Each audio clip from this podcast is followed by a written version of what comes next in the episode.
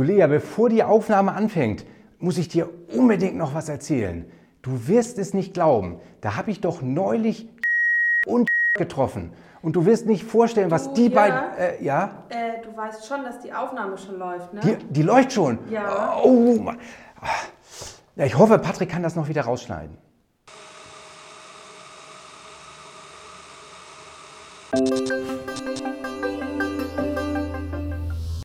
Hallo und guten Morgen. Schön, dass du auch heute wieder eingeschaltet hast. Heute möchte ich ein wenig mit dir über das Thema Nächstenliebe reden. Jesus wurde ja in den Evangelien ganz häufig zu diesem Thema befragt.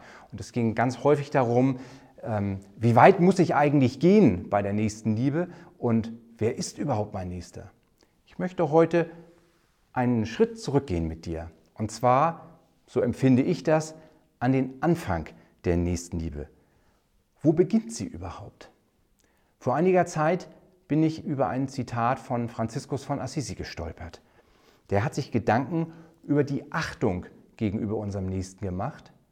Und ich glaube, das kann wirklich mal so ein Ausgangspunkt für Nächstenliebe sein. Wie verhalte ich mich, wenn mein Nächster überhaupt gar nicht in der Nähe ist?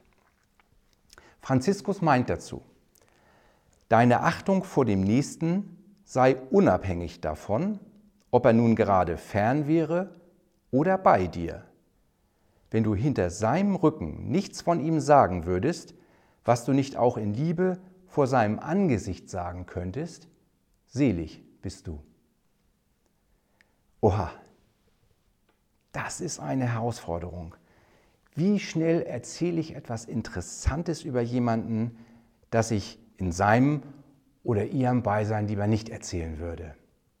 Das ist vielleicht so wie in dem Vorspann eben. Stell dir doch einfach mal vor, was ich gerade erlebt habe. Es geht so schnell. Und ganz ehrlich, jeder findet Klatsch und Tratsch irgendwo schon interessant.